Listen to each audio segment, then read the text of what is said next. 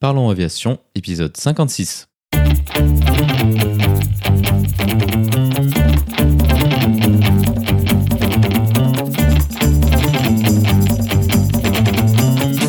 Parlons Aviation, le podcast où on parle de tout ce qui vole.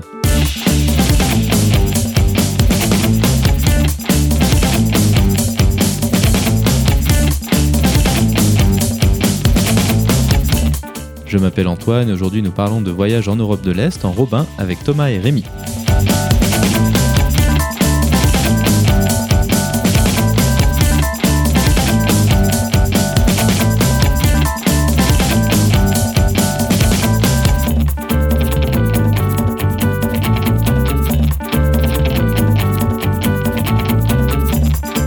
Nous proposerons également la vidéo de la semaine.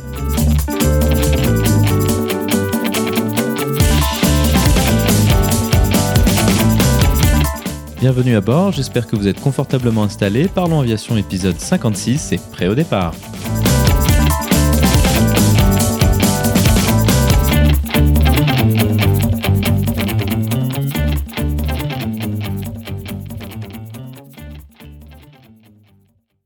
Bonjour et bienvenue dans le 56e épisode de ce podcast. Cette semaine, nous allons parler de voyages européens en avion léger.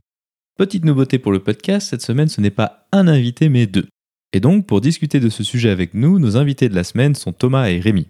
Thomas et Rémi sont deux amis qui se sont lancés dans un projet de tour d'Europe de l'Est en Robin DR400. Dans un premier temps, ils nous expliqueront les raisons pour lesquelles ils se sont lancés dans un tel projet. Ils nous détailleront les objectifs de ce voyage exceptionnel avec notamment des conférences dans certains lycées des pays qu'ils ont survolés. Nous parlerons aussi des difficultés que comporte l'organisation d'un tel périple, que ce soit au niveau pratique, aéronautique ou financier. Ensuite, ils évoqueront le déroulement de leur voyage avec tout ce que cela implique. Nous irons en détail sur le tracé qu'ils avaient prévu et celui qu'ils ont réellement volé. Ils nous présenteront les particularités d'un voyage comportant autant de franchissements de frontières et de pays différents. Ils nous raconteront également quelques anecdotes des imprévus qui leur sont arrivés avec notamment un SAFA-check. Pour conclure, ils proposeront quelques conseils pour ceux qui seraient intéressés pour se lancer dans un projet similaire. Comme d'habitude, vous trouverez plus d'informations sur les sujets évoqués pendant l'épisode dans la description. Vous la retrouverez à l'adresse parlonsaviation.com/56. Et maintenant, passons donc directement à notre discussion avec Thomas et Rémi.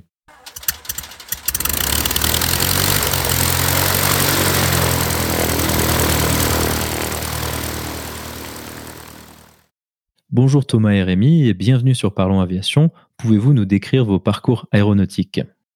Bonjour, euh, bonjour Antoine. Alors, euh, pour moi, la, passion aéronautique est arrivée très jeune, à l'âge de 14 euh, ans, 14-15 ans. J'ai commencé à voler à 16 ans pour avoir euh, premièrement un brevet de base et puis après des études, arrivé sur Toulouse, un, pilote privé. Puis maintenant, voilà, ça fait 7 ans que je vole en pilote privé.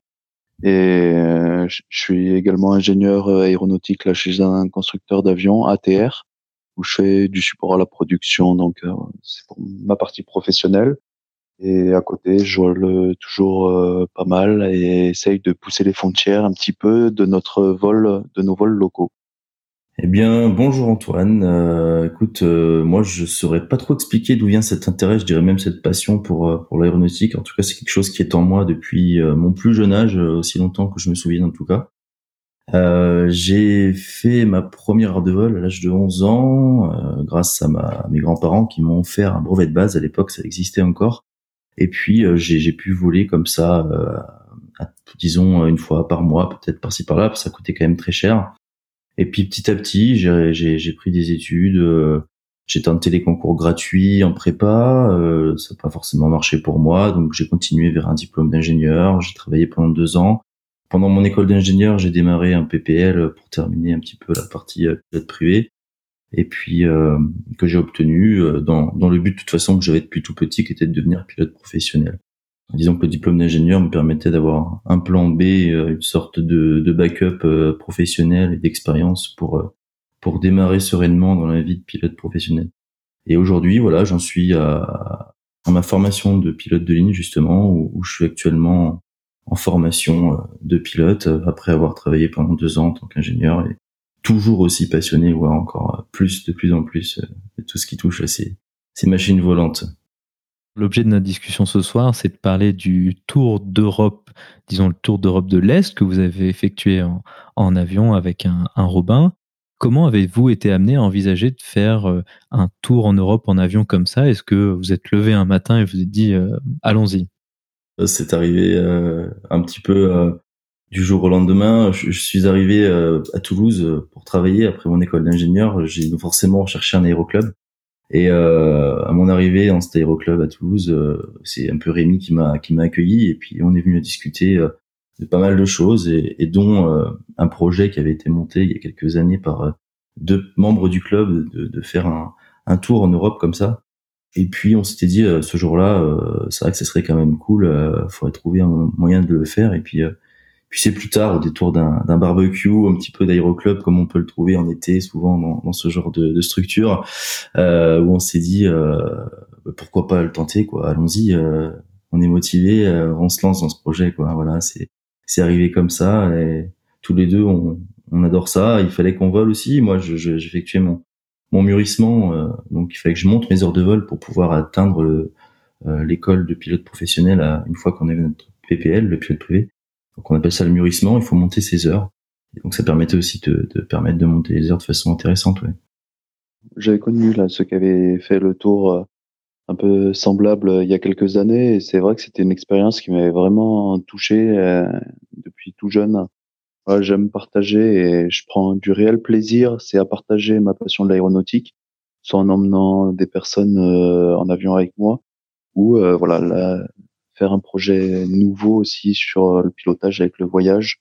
C'est vraiment quelque chose qui me motivait. Et quand voilà, j'ai rencontré Thomas à l'aéroclub, on en a parlé et il a été de suite motivé. Puis on en a reparlé, comme il l'a dit, on en a reparlé un petit peu plus tard. Et on s'est dit au bout d'un moment, voilà, on y pense, on y pense, mais faut qu'on lance la machine et on, on va voir ce que ça, jusqu'où on va en arriver et jusqu'à la réalisation du tour, euh, voilà, aujourd'hui c'est vrai que ce que dit Rémi est important. Le, sens du partage, c'est quelque chose de hyper central à ce projet. Euh, on avait tous les deux ce sentiment de, ok, c'est sympa de voyager, etc. Mais on est tous les deux des énormes passionnés de, de ce milieu et on aimerait beaucoup pouvoir le partager à des gens qui, qui n'ont pas forcément euh, soit euh, les moyens ou juste penser que ce monde était sympa. Et donc, euh, il fallait trouver un moyen de le partager aussi à travers ce, ce projet. C'est comme ça qu'est venue par la suite l'idée de visiter des, des lycées avec des jeunes et puis d'aller d'aller leur parler un peu de, de tout ça. La première chose qu'on doit penser lorsqu'on se lance dans un projet comme ça, c'est bah, quelle est un peu notre expérience existante? Si on se cantonne à ce qui est, si on se cantonne à ce qui est fait euh, typiquement en PPL, en général, on parle d'une navigation de cent cinquantaine de nautiques et puis en général, les gens vont rarement au-delà. Quelles étaient vos expériences en navigation avant de se lancer dans, dans cela? Est-ce que vous aviez déjà fait ce type de, de long voyage? Alors pour ma part, euh, non, jamais. Voilà, j'ai j'étais passé une fois en Espagne où j'étais pas forcément le pilote euh, en commande pour l'anglais. Sinon, j'avais passé voilà mon, mon examen anglais qui me parlait, qui me permettait de partir euh, voyager en Europe avec un avion, mais j'avais jamais effectué de vol aussi long ou voilà à travers différents pays. Ça s'était resté principalement sur le sud de la France et des vols au maximum de deux heures et pas plus long. Pour ma part, euh, pas de voyage comme celui-ci. C'est vraiment quelque chose d'assez euh, hors du commun. Le plus long vol que j'avais pu faire, ça a été bah, ce même été, l'été dernier en fait, euh, où, euh, où j'ai fait euh, toujours pareil dans le cadre de ma montée en heure de vol, un, un trajet Toulouse jusqu'en Bretagne. non ça représente à peu près trois heures, trois heures et quart de vol en DR400, donc c'est quand même déjà intéressant et ça fait un peu plus de 320 nautiques. Euh, mais voilà, c'était ma seule expérience de vrai long voyage. Comment est-ce qu'on se prépare à franchir euh, des frontières comme ça, aller dans des pays dans lesquels on n'a jamais volé? Qu'est-ce qu'on met en place? Ou est-ce qu'on arrive à trouver les, informations pour savoir euh, comment faire et qu'est-ce que ça change? On a commencé bon, à se renseigner. Il y a quelques sites internet où on a pu trouver des informations. Puis on, on a monté le, le, projet en différentes phases. Et dans ces différentes phases, on a été amené à rencontrer du monde euh, via des connaissances euh, de l'aéroclub et avec des personnes qui avaient déjà effectué ou des personnes plus expérimentées qui ont effectué ce type de voyage. Et en discutant avec personnes. Voilà, on a appris beaucoup sur les cartes qu'il fallait emmener, sur euh, voilà les différentes euh, lectures d'AIP qu'il fallait effectuer pour les demandes de survol s'il y en avait.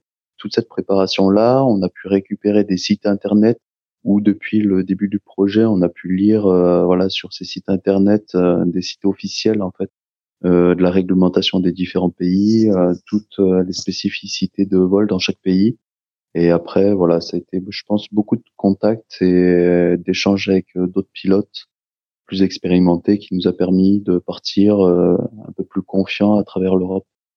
En fait, effectivement, la, phase que vient d'expliquer euh, Rémi, c'est ça a été finalement la première euh, phase de notre projet, première étape qui a été de de réaliser une sorte de, de gros grosse recherche, une sorte de brainstorming général sur le voyage VFR, les longs trajets en avion et surtout à l'étranger et donc, euh, dans ce but-là, aller euh, rechercher sur Internet des, des, blogs de personnes ayant effectué des vidéos, aller un petit peu taper à la porte des aéroclubs autour de nous, aller voir si des personnes avaient déjà effectué ce genre de voyage, leur poser des questions, euh, et puis finalement noter euh, dans un coin euh, toutes les infos un peu intéressantes, un peu dans le désordre, qu'on obtient à droite à gauche. Voilà, ça c'était un peu la première étape pour ensuite structurer toutes les infos qu'on a obtenues, faire notre propre recherche de notre côté en fonction de ces infos, et ensuite monter le projet avec différentes étapes encore une fois qu'on pourra discuter un peu plus tard. Mais voilà, c'était cette première étape qui était presque l'une, à mon avis, des plus importantes puisque sans ça, euh, une autre expérience du voyage qu'on avait, euh, on ne pouvait pas aller très bien, bien loin, quoi. Lors de cette première phase euh, exploratoire, disons, quelles étaient les difficultés que vous aviez déjà vu venir que vous aviez commencé à, à voir venir en tout cas? Alors, Les difficultés, bah, ça a été déjà de, viabiliser le, le projet. Donc on l'a construit en différentes phases. Euh, la première euh, phase, ça a été de voilà d'avoir euh, vraiment on avait cette envie de partage et de monter un projet autour. Donc on a commencé à, à réfléchir avec Thomas, comme il disait en brainstorming, sur qu'est-ce qu'on pouvait amener, euh, sous quel contenu, sous quelle forme et à quel public.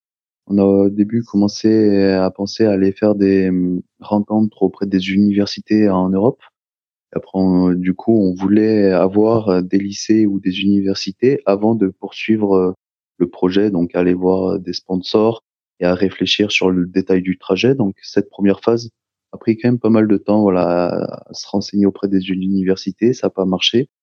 On a discuté un peu plus tard avec Thomas, voilà, est-ce qu'on continue le projet?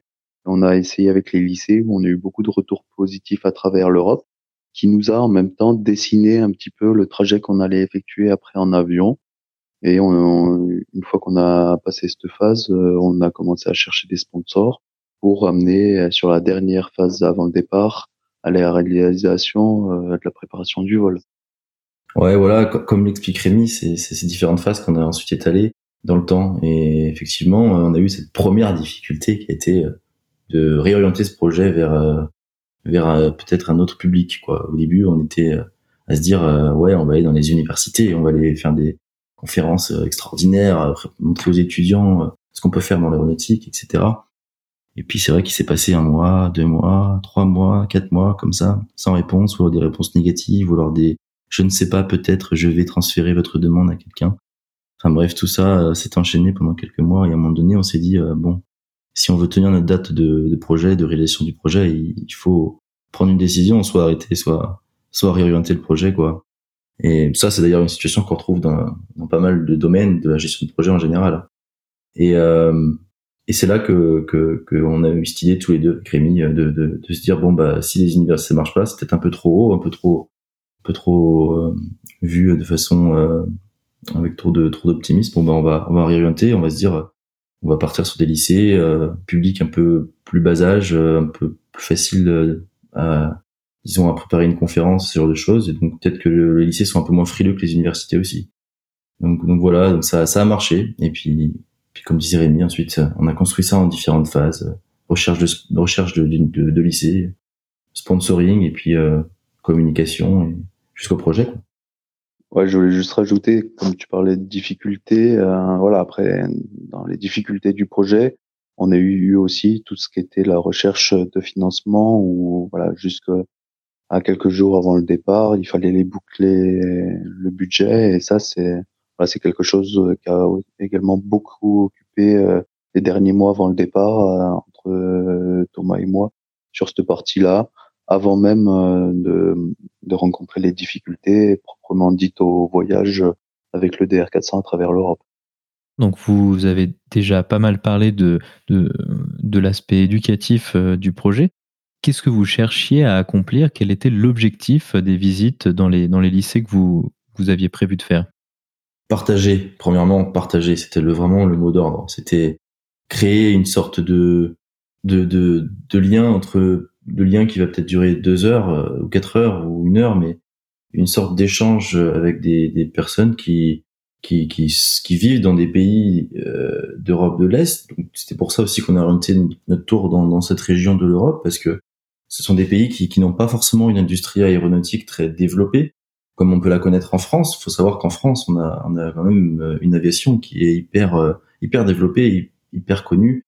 Euh, beaucoup de, de, mesures sont prises dans, dans, dans le domaine de l'aviation. Euh, c'est pas du tout le cas dans d'autres pays d'Europe et, et surtout d'Europe de l'Est. Donc l'idée, c'était de d'échanger, de, de, montrer tout ce qui était possible de faire et de créer un, une discussion avec ces jeunes et, de leur euh, de leur répondre à des questions qui qui nous euh, sommes un peu du, du milieu du coup euh, avons des réponses un peu évidentes ça nous paraît même pas pensable de poser la question mais en fait des personnes qui ne s'intéressent pas depuis un moment et puis qui qui, qui ne connaissent pas ce, ce domaine-là euh, peuvent avoir des questions qui nous paraissent un peu bêtes mais mais finalement c'est ça qui est hyper intéressant et hyper excitant j'ai envie de dire de pouvoir euh, finalement se rendre compte que bah ah ouais ça me paraissait évident, mais en fait, euh, bah ok, pas de souci, je vais t'expliquer. Et puis, et puis notre passion prend le dessus euh, en expliquant les choses d'une façon hyper, euh, hyper intéressante, je pense. En tout cas, aux yeux de la personne qui pose la question, quand on parle des passionnés, généralement, c'est assez intéressant. Également, un second point, il y avait celui de partager la passion et d'encourager les jeunes à aller au bout de leur passion. Voilà, c'était un peu l'intro et la conclusion à chaque fois de nos conférences.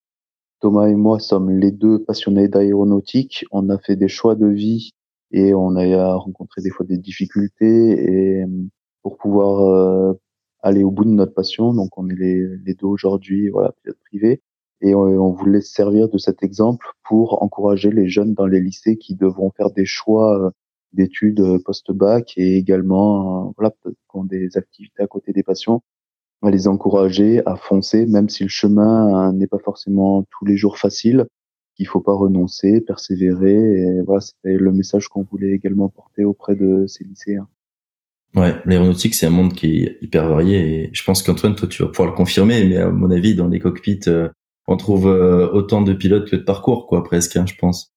Oui, oui, ça c'est ça c'est sûr que que l'aéronautique, ça ça amène des gens de, beaucoup d'horizons euh, différents et et euh, ouais, je trouve que c'est vraiment bien ce que, ce que vous proposez parce que hein, souvent dans les pays, il y a des, un peu des, des, voies royales qui sont toutes tracées. Puis en fait, quand on regarde par rapport à la population globale des, des pilotes, il y a en proportion assez peu de gens qui ont eu un tracé euh, type voie royale, tout droit tracé comme, comme peut l'imaginer l'inconscient collectif. Les gens, en fait, ils font différentes carrières avant ou différentes manières d'aboutir à la même chose. Et, et c'est vrai que c'est bien de pouvoir montrer aux, gens que bah, juste que c'est possible et que ça existe, c'est déjà pas mal finalement. Tout à fait, ouais, c'est exactement ça. C'est partager, euh, essayer de montrer que c'est possible et puis avec un peu de chance peut-être euh, euh ouvrir des, des, vocations. C'était un petit peu le but ultime, même s'il y en a très peu qui vont sûrement avoir une vocation à la suite de nos conférences. Mais voilà, c'était au moins essayer de toucher un peu ce, cette petite chose. Maintenant, passons à, plutôt à l'exécution du, du projet. Donc une fois que vous aviez euh, établi un tracé, comment est-ce que vous avez réussi à obtenir accès à un avion euh, pendant aussi longtemps? Est-ce que vous aviez le choix entre plusieurs avions ou est-ce que vous êtes simplement allé voir votre aéroclub et puis vous avez pris l'avion que vous aviez l'habitude de, louer?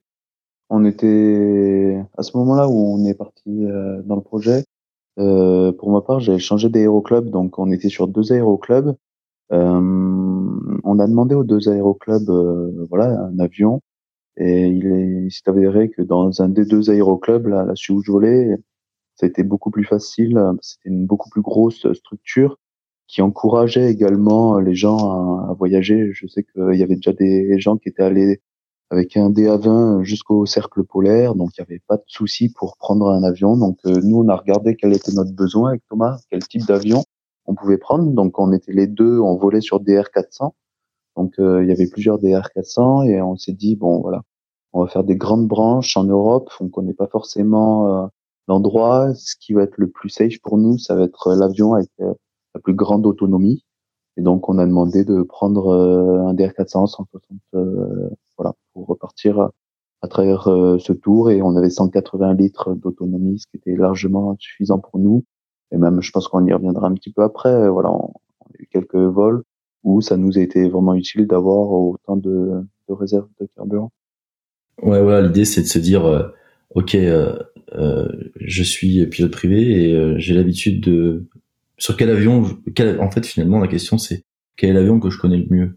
Parce que finalement, c'est ça qui est le plus safe, c'est partir euh, sur un aussi long trajet. Il faut quand même bien connaître sa machine et, et, les performances qu'elle peut avoir. Donc, euh, tous les deux, c'était un peu le DR400, un avion qui est très commun, très commun euh, en France. Hein. J'ai j'ai l'habitude de presque de l'appeler l'Airbus de l'aéroclub, quoi. Le DR400, c'est on le voit, on le voit un peu partout. Et puis et puis finalement, on s'est dit, ok, on part sur un DR400 et puis il existe différentes variantes de cet avion, comme comme il peut exister différentes variantes d'un modèle de voiture, quoi. C'est un peu pareil avec différents types de moteurs, différentes puissances et, et différentes autonomies. effectivement, je rejoins Rémi sur le fait que le, le point suivant euh, de choix, ça a été l'autonomie vis-à-vis de du parcours des différentes étapes qui peuvent être plus ou moins longues, certaines très longues.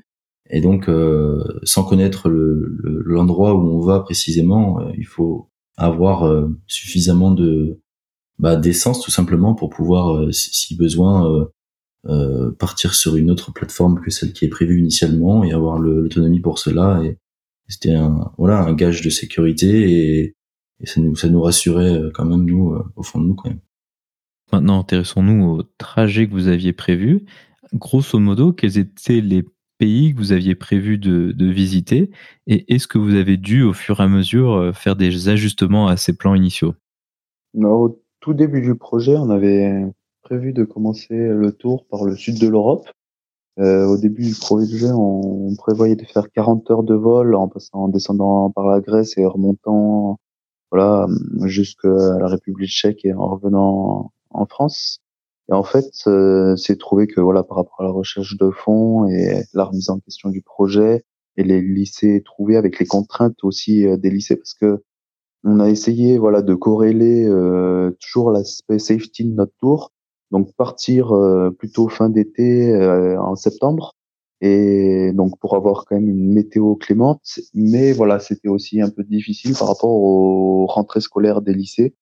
Voilà, donc fallait jongler. Donc on a trouvé le créneau des deux dernières semaines de septembre. Et pour arranger un dernier lycée là qui était à Varna, on, on, a du coup changé le tour de on a commencé de la France et on est monté euh, par la Suisse, l'Allemagne jusqu'à la République tchèque avant de redescendre au bord de la mer Noire et de revenir par les côtes croates euh, jusqu'en France. Qu'est-ce que ça donne de voyager en petit avion léger dans, dans ces pays de l'Europe de l'Est? Intuitivement, comme ça, sans, sans connaître vraiment bien, on imagine que c'est des pays qui ont peu l'habitude de voir des petits avions et plus l'habitude de voir de l'aviation euh, commerciale, donc des, des 320, des 737, des Dash 8, ce type de choses. Euh, est-ce que vous, vous avez ressenti ça ou est-ce que finalement il y a aussi de l'aviation générale là-bas? Ah, c'est c'est pas évident, c'est un pays. Hein. L'aviation générale, encore une fois, elle est, elle est très très développée en France euh, et dans d'autres pays euh, vraiment assez proches de la France. Euh, c'est vrai qu'en Europe de l'Est, euh, c'est pas c'est pas tout à fait la même chose. C'est par exemple une anecdote qu'on a qu'on a qu'on a eu euh, pendant ce tour. Ça a été euh, au, au, sud de, de la Hongrie euh, pour des raisons diverses et variées. On a dû se poser dans un terrain qui n'était pas prévu initialement pour des raisons de fuel et de douane parce qu'on rentrait dans un pays non Schengen derrière, donc il fallait il fallait passer par la douane. Enfin bref, on est arrivé dans, dans, ce, dans ce, sur ce terrain au sud de la Hongrie. Euh, une dame nous, nous, accueille avec la plus, la plus grande gentillesse du monde, mais, euh, mais on est surpris de voir à l'arrivée que elle se met à côté de l'avion, elle prend des photos de quatre coins, euh, en, en, expliquant, euh, en nous expliquant que finalement euh, ce, c'est pas commun quoi. je pense qu'elle avait jamais vu de DR400 sûrement déjà, sûrement d'autres petits avions déjà, mais mais voilà, c'était c'était une soirée un peu exceptionnelle pour elle. Ça arrivait pas tous les jours, donc il fallait le le prendre en photo et puis finalement mettre cet événement enregistrer cet événement quoi. Donc une petite anecdote comme celle-ci qui nous montre que que c'est pas évident pour, pour, pour pour les gens dans ces pays de, de recevoir ce genre de d'avions et de, de, surtout de projets quand on explique un peu pourquoi on est là. Ça ça fascinait toujours un petit peu euh, les gens. C'était c'était sympa ouais. Oui puis on pouvait voir aussi euh, moi je repense aussi euh, aux différentes voitures qui pouvaient nous accompagner sur les aéroports on n'a pas l'habitude de ça quand on, quand on vole sur les aérodromes en France voilà on a eu pas mal d'aéroports où il y avait une voiture Follow Me qui nous attendait qui nous guidait jusqu'au parking et une fois au parking, il y avait des personnes qui étaient là pour mettre les plots autour de l'avion et une personne, un conducteur avec une petite fourgonnette pour nous emmener de l'avion aux aérogares.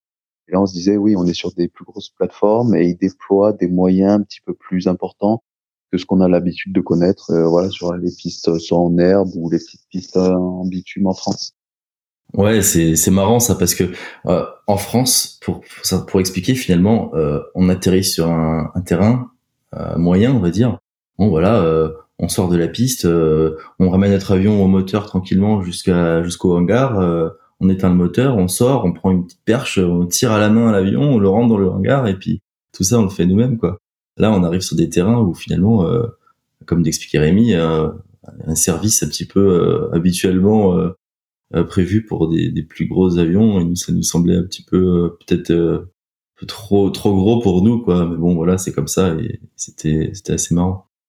Ce que ce que vous décrivez là en, anglais on parle de, handling ou d'assistance au, sol qui est obligatoire et par ici en France typiquement c'est quelque chose qui est plutôt utilisé pour essayer de, de chasser les petits avions des, des, grands aéroports parce que souvent ce qui ce qui se passe sur un, aéroport tel que Nice si on veut y aller en DR400 finalement c'est pas fondamentalement interdit mais ils vont forcer l'assistance au sol qui va coûter plusieurs centaines d'euros. Est-ce que c'était le cas dans, le cas dans les cas que vous décrivez? Est-ce que c'était euh, des sortes de mesures très coûteuses pour éviter les petits avions ou est-ce que c'est finalement euh, ils vous ont traité euh, comme un Airbus et puis euh, facturé entre guillemets à, proportion Je pense qu'ils nous ont. Ça dépend en fait les pays, mais en général, on a eu quand même des frais de handling qui étaient entre 30 et 100 euros à une exception près, mais voilà, c'est, je pense, c'est beaucoup d'aéroports qui n'ont pas l'habitude de l'aviation générale, donc ils, ont l'habitude de traiter tous les avions de la même façon et qu'on soit bah, nous petit DR400 ou un Airbus, ils avaient une procédure pour accueillir les avions, enfin c'est ce que j'imagine, et du coup on était obligé de payer ces frais de handling.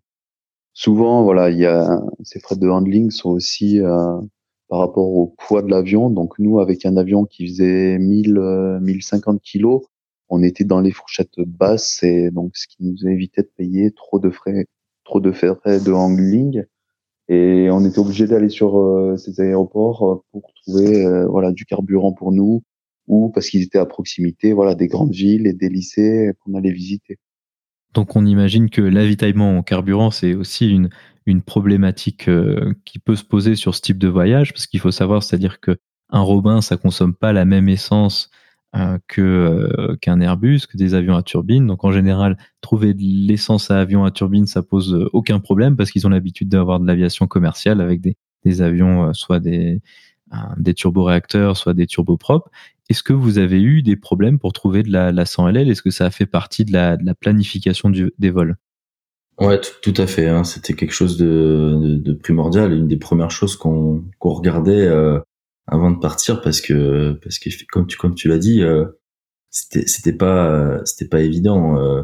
pour revenir à l'anecdote de, de la Hongrie, euh, la raison pour laquelle on a on a atterri sur ce terrain un petit peu particulier, c'est que c'est le seul endroit finalement dans, dans tout tout le sud du pays où on a trouvé de de la 100 LL et par contre, il n'y avait pas de, il y avait pas de douane. Et comme on rentrait ensuite en Bulgarie, euh, en Roumanie, pardon, euh, il fallait passer par la douane parce que la Roumanie est un espace non Schengen. Donc, il a fallu faire une autre étape le lendemain euh, dans une autre ville euh, à Debrecen, en Hongrie, pour faire la douane et, et, ensuite enfin pouvoir traverser cette cette fameuse frontière roumaine, quoi. Donc c'est finalement une grosse organisation pour franchir une frontière qui nous prend une fraction de seconde en avion, quoi.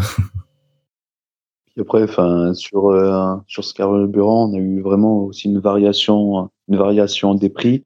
On a pu très bien pu payer 1,30€ du litre jusqu'à 3 euros du litre, euh, voilà, à travers le voyage. Donc, euh, on cherchait aussi des fois à regarder un petit peu où est-ce qu'on pouvait aller, si on avait le choix, où est-ce qu'on pouvait aller ravitailler l'avion et que ça nous coûte aussi le moins cher possible. Effectivement, on imagine que, ces aspects financiers, c'est quelque chose de, très important pour un voyage comme ça. L'autre aspect de, donc vous avez discuté de tout ce qui était les franchissements de frontières. Un autre aspect, c'est tout ce qui est les espaces aériens qui sont euh, peuvent être variables en fonction des pays. Hein. Pour ceux qui ont déjà regardé pour voyager un peu ailleurs, ont peut-être en tête euh, l'exemple de l'Italie où, où il y a de la classe A. Donc la classe A, c'est vraiment la classe la plus restrictive où seuls les avions qui volent au vol aux instruments ont le droit de, pénétrer. Est-ce que vous avez rencontré ce type de problème d'espace aérien hein, où vous étiez euh, moyennement, voire pas du tout les, bienvenus, ou est-ce que ça n'a pas vraiment posé de problème? Euh, pas, vraiment en fait. finalement, ça a été quelque chose d'assez assez simple dans cette euh, cette région d'Europe parce que je pense que c'est lié au fait que encore une fois euh, bah, l'aviation on va dire n'est pas n'est pas autant développée qu'en France. Et, donc euh, finalement les espaces aériens sont assez simples. Traverser des, des espaces aériens totalement libres parfois pendant des, des dizaines de nautiques sans, sans, trop de problèmes. Et ouais même même l'Italie en fait l'Italie on l'a traversé au retour. Et j'ai pas souvenir que ça nous a posé problème en termes d'espace aérien. Peut-être Rémi, t'as as un souvenir là-dessus? Non, pas Non, l'Italie, pas tellement. C'était plus en termes de communication avec euh, la radio italienne, les contrôleurs italiens qui a été un petit peu plus compliqué. ouais, ouais, d'accord, ça a été chaud. on a eu un moment où, voilà, cinq, six fois avec le contrôleur, on, ne s'est pas compris. Bon, on a continué notre route. Et voilà, on est arrivé, on est arrivé encore, on est arrivé encore derrière, mais c'est, on avait vraiment eu une grosse appréhension, enfin, en tout cas pour ma part au départ, voilà, on n'avait pas l'habitude de pratiquer l'anglais. Et, voilà, pour les deux, on voyageait aussi un petit peu en dehors de France pour la première fois. Et c'est vrai qu'une fois qu'on a passé euh, en la Suisse, on avait atterri à Lausanne et puis après on a passé côté suisse-allemand. Là, on, était vraiment que de la radio en anglais et ça a été le bain et plus de retour en arrière a été possible. Donc euh, ça, c'était aussi des éléments marquants. Et pour revenir sur les zones, si je repense un petit peu à l'arrivée sur Bucarest, où c'est le seul euh, endroit du, du, voyage où il y avait une grande, ben, comme tu le disais, une classe A qui était au-dessus de la ville. Et voilà, c'était un jour assez turbulent comme euh, ce qu'on a appris dans la région où c'est voilà, c'est une plaine qui est assez turbulente. On a dû passer sous cette classe A et voilà, on s'est fait pas mal bouger avec Thomas dans l'avion. Ouais, mon ventre s'en souvient ouais, de ce moment-là. Puis après, sinon, euh, voilà, on, avait aussi des niveaux de vol qui étaient bien moindres que les avions de ligne. Et puis, on, voilà, on volait quand même avec des plans de vol. Donc, les contrôleurs aériens étaient prévus de notre arrivée. Et on avait par facilité décidé de voler de point de, point de report IFR à point de report IFR. on avait des applications qui nous permettaient avec GPS, euh, voilà, d'aller de point en point et donc c'était vraiment facile de se comprendre avec les contrôleurs sur nos positions. Donc euh, un autre aspect qu'on peut imaginer dans un voyage, surtout un voyage en vol à vue, en VFR tel que vous avez fait, c'est euh, la météo. Alors fin septembre, ça peut être soit très favorable, soit franchement moyen. quel type de météo est-ce que vous avez rencontré là-bas? Est-ce que c'est finalement une météo relativement classique comme ce qu'on peut avoir en France ou est-ce qu'il y a eu des phénomènes euh, auxquels vous attendiez pas forcément?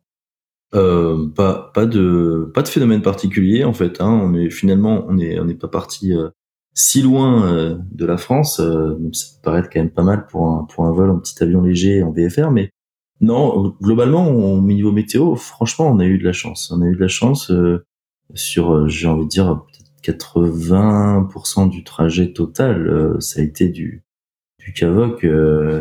Cavoc ça veut dire très grande visibilité, des nuages assez hauts euh, donc euh, pas mal, euh, pas mal de chance. on a eu de souvenirs un ou deux trajets un peu limite et où effectivement on n'était pas loin du sol, réglementaire toujours, mais mais pas loin du sol, pas loin des nuages et puis mais bon ça s'est passé quoi donc donc pas de souci mais globalement on a quand même eu de la chance effectivement on a, on, a, rarement, voire jamais eu la décision de devoir, si une fois on a eu la décision de devoir annuler un départ à cause de la météo, parce que des orages se formaient autour de la ville. C'était à Varna, dans l'est de la Bulgarie. Et là, on a dû prendre cette décision, mais finalement, c'est arrivé à la fin du tour, quoi. Donc, on a, on a eu, on a eu pas mal de chance, ouais. Oui, et puis on avait aussi prévu, euh, voilà, dans, comment c'est du vol à vue, euh, on avait aussi prévu, voilà, pas mal de temps entre les étapes, euh, les différents lycées, pour pouvoir justement pallier à des allées, des aléas météo, rester au sol une, un ou deux jours de plus à un endroit. Au final, comme disait Thomas, voilà, on a annulé une seule journée de vol sur deux semaines de vol à vue, qui est assez, assez exceptionnel quand on discute avec les gens qui ont l'habitude de voyager. A, en avion privé et en vol à vue. Ouais, c'est c'est important ça pour pour ceux qui nous écoutent peut-être et puis qui, qui ont dans l'idée de de faire des de ce genre de long voyage, c'est un point à prendre en compte le, le temps prévu en fait, euh, pas le temps météorologique mais le temps de vol, le temps de de, voyage en fait. Peut-être euh, nous notre tour on, on l'a fait en, en 15 jours en gros en deux semaines. Mais finalement si on devait enchaîner les étapes, euh, on aurait peut-être pu le boucler en, 5 jours quoi. 5 6 jours donc finalement, on se rend compte que doubler finalement presque le temps euh, prévu n'est pas si déconnant que ça pour euh, justement pallier à des soucis météorologiques. Nous, on a eu de la chance, donc le temps qu'on avait prévu de libre nous a permis peut-être de bah, profiter sur place, visiter, etc. Euh, C'était aussi sympa, euh, mais mais ce, ce facteur-là est à prendre en compte. Peut-être prévoir, euh, voilà, si, si, si quelqu'un définit que ce voyage durera trois jours, en temps de vol, euh, on va dire euh, les étapes enchaînées les unes après les autres, va peut-être prévoir six jours de voyage, quoi. Comme ça, au moins, c'est plus de plus de liberté. Une fois passé ce souci euh, principal que peut être la météo sur un voyage en, vol à vue comme ça, quelles ont été ensuite les plus grandes difficultés que vous avez rencontrées, les choses auxquelles vous ne vous attendiez pas forcément?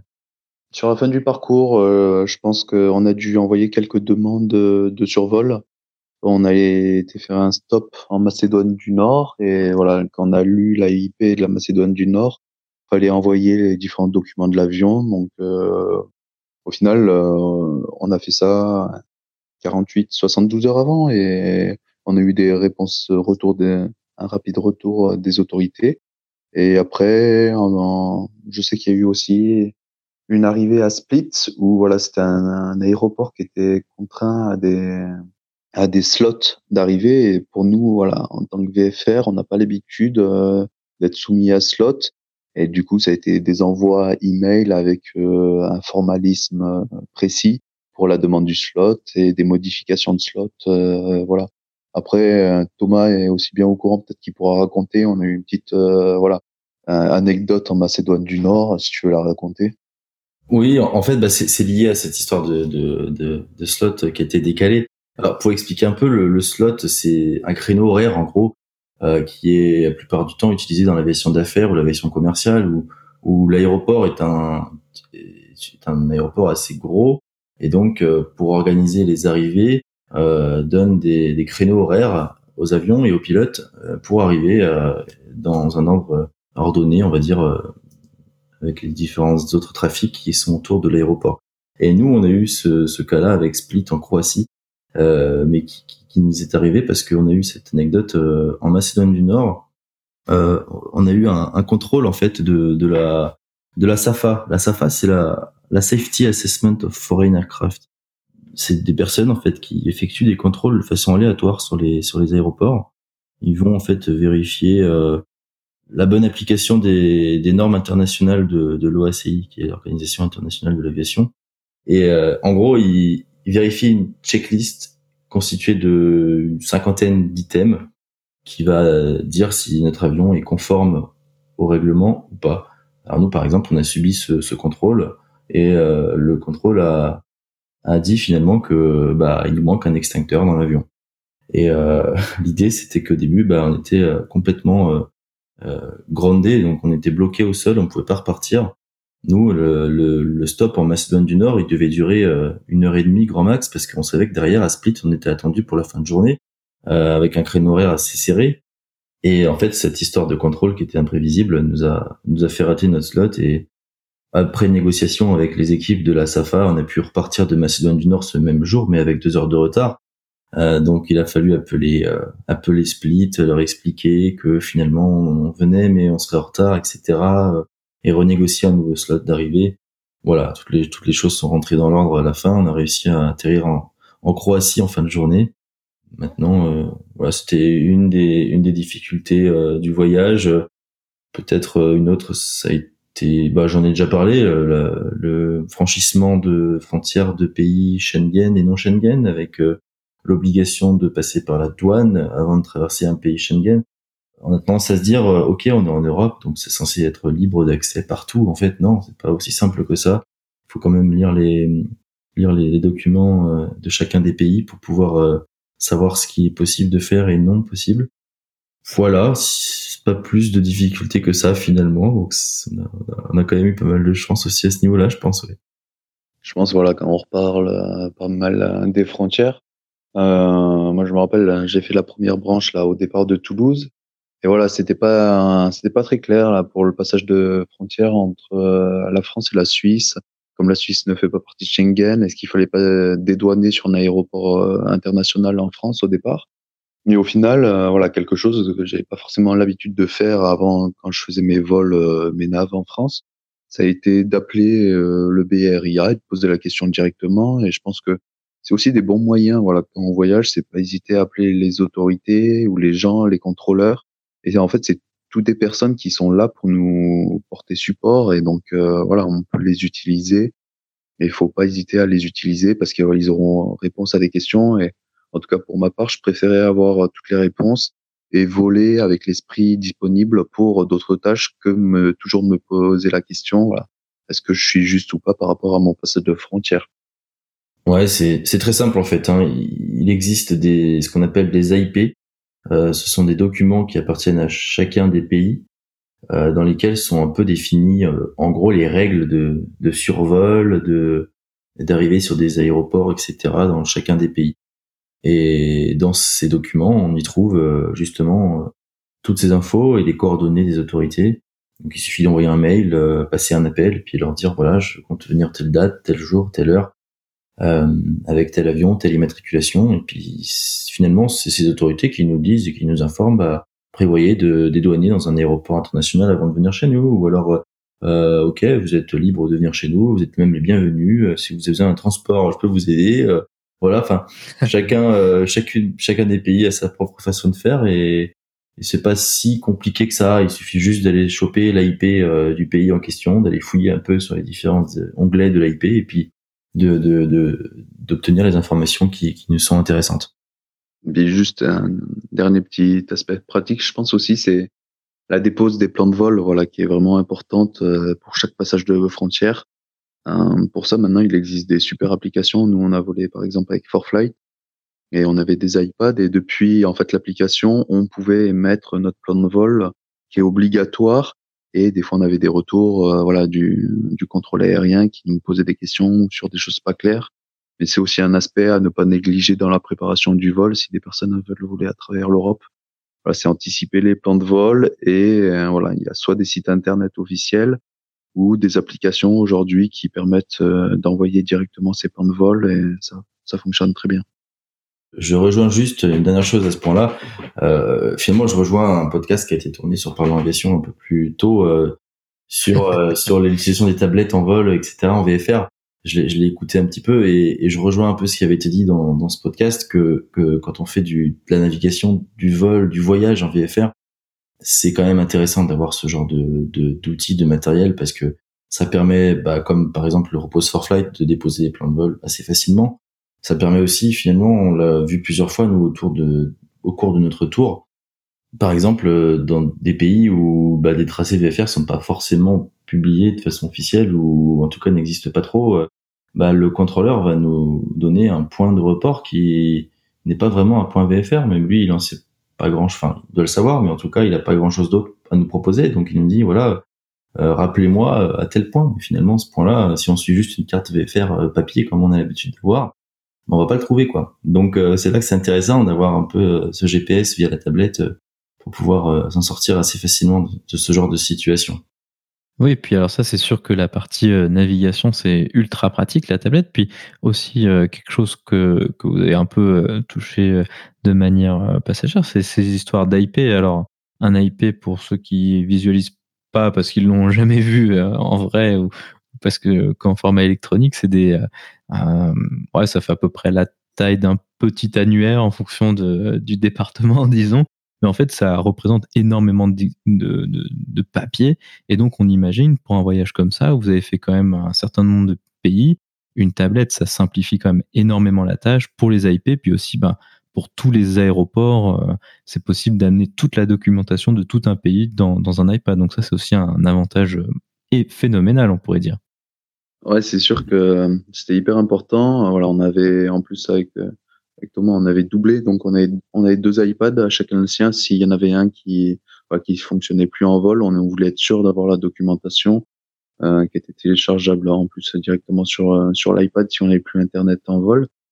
Mais à côté de ça, voilà, on a gardé quand même un peu de papier. On avait des cartes euh, papier avec nous, euh, des cartes au, au million qui nous permettaient, voilà, de de comparer, voilà aussi sur le suivi de navigation si on a des problèmes avec les deux iPads, mais avoir cette redondance nous a vraiment permis une grande flexibilité. Et pendant que quelqu'un pouvait voler avec, euh, par exemple, si Thomas était aux commandes, il volait avec son iPad en, en GPS, moi à côté en tant que, en que copilote un petit peu.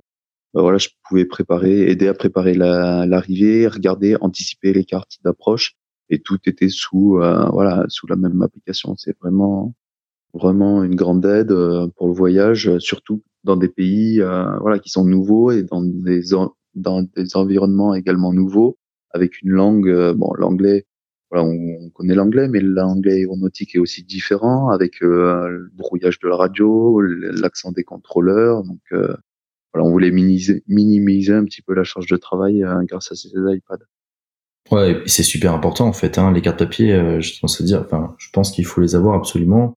Nous, on avait toutes les cartes, euh, comme disait Rémi, tous les pays traversés, euh, parfois même euh, en doublon à différentes échelles. Enfin, il faut les avoir. Le, la tablette est une grande aide. Euh, voler au GPS, c'est c'est quelque chose qu'on peut faire aujourd'hui euh, et c'est hyper pratique. Euh, mais il faut quand même avoir le backup. Hein, il faut quand même avoir quelque chose d'autre si jamais le, le GPS n'est pas parfait. Il peut il peut dysfonctionner à un moment donné. Et là, on est au milieu de la Roumanie, plus de GPS, plus rien, euh, on nous demande de nous reporter à tel endroit. Voilà, il faut savoir, euh, il faut savoir utiliser la carte qu'on a sous la main quand même, et puis, puis se débrouiller, euh, se débrouiller à ce niveau-là. C'est pas quelque chose qui va, qui va nous enlever nos connaissances. On sait voler sans le GPS, mais ça va nous permettre d'être plus allégé en vol, de, de, de pouvoir, comme le disait Rémi, prendre de l'avance, prendre de l'avance sur l'avion, préparer l'arrivée, et du coup, en ayant cette avance sur l'avion, bah, être un peu plus serein euh, dans nos communications qui étaient parfois un petit peu limitées avec les contrôleurs avec des accents un peu bizarres, etc. Et, et voilà, pas être dans le rush tout le temps. Et c'est là qu'est l'aide de la tablette et du GPS. On a beaucoup parlé de, de navigation, d'organisation et tout ça. Et si on s'intéresse à un sujet peut-être plus, euh, plus, plus léger, disons ça comme ça, quel type de paysage avez-vous survolé? À quoi ça ressemble tous ces endroits vus du ciel? Est-ce que, est-ce que ça ressemble à ce que vous aviez l'habitude de voir ou pas du tout? On a eu vraiment beaucoup de paysages différents. Euh, oui, ça a changé. Après, on a eu beaucoup, euh, beaucoup de montagnes en fait. Euh, voilà, avec la Suisse. Et après, dès que on est arrivé au sud de la République tchèque, la Slovaquie, en Hongrie, le nord de la Hongrie, la Roumanie, il y a beaucoup, beaucoup beaucoup de montagnes et jusqu'à l'arrivée sur la Croatie, voilà, ça a été vraiment aussi euh, une réflexion pour nous, pour nos, nos survols également, parce qu'on a eu des sommets jusqu'à 10 000 pieds, donc euh, avec l'aérologie associée, bon, il faisait beau, euh, donc ça allait, mais c'est vrai que c'était des paysages pour moi grandioses et voilà, pour ces sommets, ces, ces paysages verts, voilà, on est quand même en République tchèque assez au nord avec l'Allemagne. Donc c'était beaucoup plus vert que les environs de Toulouse en fin d'été ou quand on est parti de Toulouse, c'était quand même très sec. Et puis le retour avec euh, les survols maritimes euh, sur les côtes croates, euh, la traversée jusqu'à l'Italie, puis la Corse, voilà, c'était aussi splendide de voir Sto et ses côtes. Après, je pense que Thomas a aussi quelques images en tête quand, quand dû marquer. Ah, j'ai pas grand chose à rajouter. Je crois que tu as un peu tout dit. c'est vrai que c'est vrai que cette cette chaîne montagneuse nous est un peu apparue de façon surprenante. je parle de celle qui est en Europe de l'Est, la, chaîne des, des Carpates, il me semble, on appelle ça au début, justement, on voulait partir par le sud. On s'était dit bon, euh, on va on va essayer d'éviter les Alpes. Ça nous évitera quelques quelques ennuis euh, de traverser chez montagneux. C'est toujours un petit peu un petit peu euh, pas évident en tout cas en avion en avion léger. Et en fait, en, en, faisant le trajet inverse, du coup, et on s'est rendu compte qu'il y avait une toute autre chaîne montagneuse à traverser du côté de l'Europe de l'Est là, qui n'est pas des moindres en fait. Hein, c'est c'est un peu comme les Pyrénées finalement, mais de leur côté, et qui descend depuis la la, je dirais la Hongrie, qui va jusqu'en Bulgarie, qui, qui descend même jusqu'en Grèce, je crois, qui est très grande, et puis en fait, euh, mais qui nous a apporté des paysages somptueux. Euh, c'est vrai que ça fait des, hauts plateaux euh, super sympas avec des petits villages isolés en vol avec Rémi. On se demandait, mais mais les gens comment ils font pour vivre ici, quoi, au milieu de nulle part en Europe de l'Est, dans des tout petits villages au milieu des des Carpates, là, des montagnes à 6000 pieds, quoi. Enfin, c'est quelque chose d'assez euh, assez étonnant. Et puis ouais, effectivement, pour revenir sur les traversées maritimes à la fin, euh, c'est juste magnifique quoi. Quand on on a eu la chance de rentrer par la Croatie et même bien plus au sud en fait. Depuis la Bulgarie, on est descendu jusqu'en Albanie et, et depuis l'Albanie, on a remonté toute la côte adriatique en passant par le Monténégro, la Croatie jusqu'à Split. Et donc là, on, on peut voir des, des criques euh, d'eau turquoise super belles puis comme on, vole pas à des altitudes d'avion de ligne, quoi, donc on, on, a une vue quand même assez, enfin assez intense, euh, très très belle des choses. Et, ça, c'est vrai qu'on en a bien profité euh, jusqu'à la Corse. Hein. La Corse, c'est magnifique, hein, vue d'un avion. Euh, pas mal de belles choses, effectivement. On a gardé quelques quelques photos. Je pense qu'Antoine, tu pourrais les partager. On a toujours le site internet actif et donc il y a les différents articles.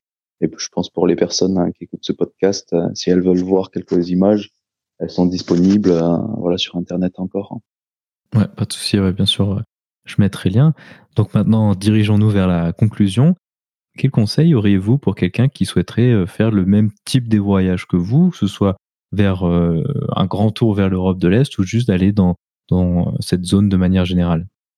Bah, Mon premier conseil, moi, c'est de, de de pas négliger la préparation. Euh, avec Rémi, on a mis euh, un, un an, ouais, on peut dire un an à préparer ce voyage qui a duré deux semaines finalement, mais c'était pas un an de trop quoi, parce que parce que il, faut être prêt à tout, il faut essayer de penser à tout ce qui peut nous arriver et de trouver une solution à ce qui peut nous arriver, même si euh, on pensera jamais à tout. Euh, typiquement, euh, le contrôle de la de la Safa n'était absolument imprévisible. Euh, mais euh, mais c'est pas grave, c'est comme ça. Mais au moins en, préparant les choses de, de, façon hyper approfondie et avec euh, avec une structure. Voilà, c'est aussi ça l'autre l'autre conseil, c'est de d'apporter une, une, structure dans la préparation de de ce voyage, en essayant de de placer ce qu'on appelle des jalons, euh, de dire voilà à telle date il faut qu'on ait ça. Euh, et on passera à l'étape suivante qui sera ça parce que dans la logique des choses il faut qu'on qu'on ait ça d'abord enfin euh, c'est comme ça que nous on a structuré notre projet et ça a permis d'avancer petit à petit, prendre des décisions, réorienter le projet et puis avancer d'étape en étape pour arriver à la date de fin, euh, la date de réalisation de ce projet. Euh, voilà mon conseil et puis surtout aussi de continuer et prendre plaisir à le faire quoi. Si, ça devient quelque chose de chiant et machin, c'est que finalement peut-être que peut-être qu'il y a d'autres choses à autre chose à réaliser, en tout cas un autre projet aéronautique. Euh, il faut que ce soit quelque chose vraiment où on est focalisé sur l'objectif et on, veut le faire quoi qu'il arrive. Et donc, euh, dans ce sens-là, on va être motivé et, passer toutes ces étapes, parfois un peu longues et un peu un peu lourdes en, en, temps passé euh, sur le projet.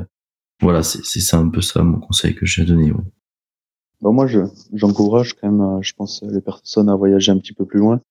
Euh, voilà, pour ma part, c'est vrai que ça faisait comme peur et vraiment c'était impressionnant de partir à travers l'Europe euh, comme ça deux et surtout quoi, on l'avait jamais fait mais au final on réalise voilà après après le tour et même en vol que ben c'est certes c'est plus loin que ce qu'on a l'habitude de, de voir, mais une fois que euh, c'est bien briefé et qu'on arrive à garder, être un petit peu en avance de sa machine, eh ben en fait c'est tout à fait faisable et les contrôles passent de un contrôle à un autre contrôle et puis on atterrit dans un autre pays pour la première fois et on repart de ce pays et on avance dans un autre pays. Et voilà le contrôle est quand même toujours là pour nous et voilà comme l'a dit Thomas il y a la préparation savoir où on va préparer notre nav les, les dégagements voilà toujours penser un petit peu à un plan B je sais que euh, voilà pour nous deux le survol maritime, c'était la première fois. Bah, j'avais toujours euh, au coin de l'œil, euh, voilà, on, envisage malheureusement la panne. Du coup, je regardais toujours où est-ce qu'il pouvait y avoir un bateau, si on avait une panne moteur, voilà, pour pouvoir euh, se rapprocher du bateau, par exemple. J'encourage vraiment les personnes à voyager à travers déjà la France et puis à travers l'Europe.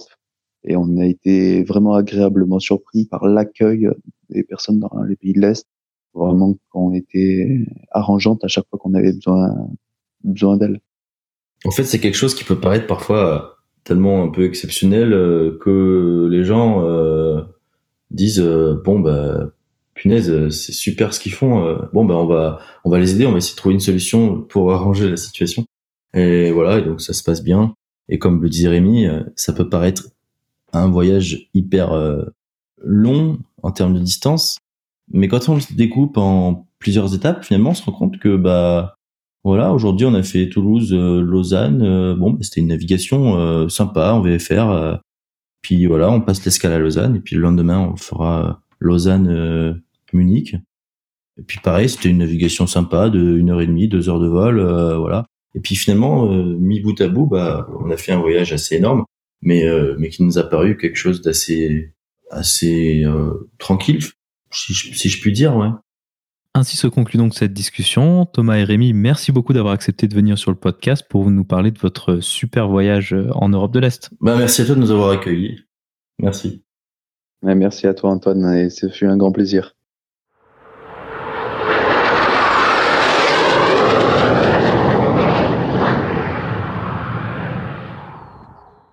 La vidéo de la semaine est une vidéo proposée par la chaîne YouTube Real Engineering.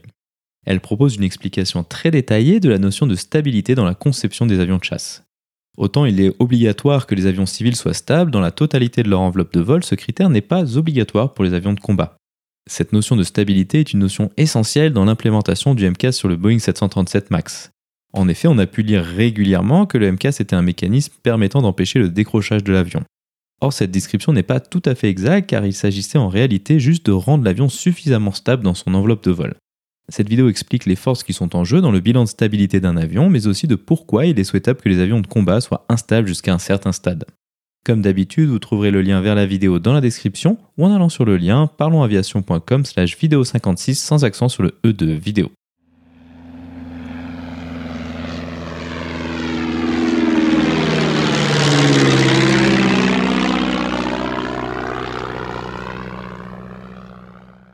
Ainsi se conclut donc le 56e épisode de ce podcast.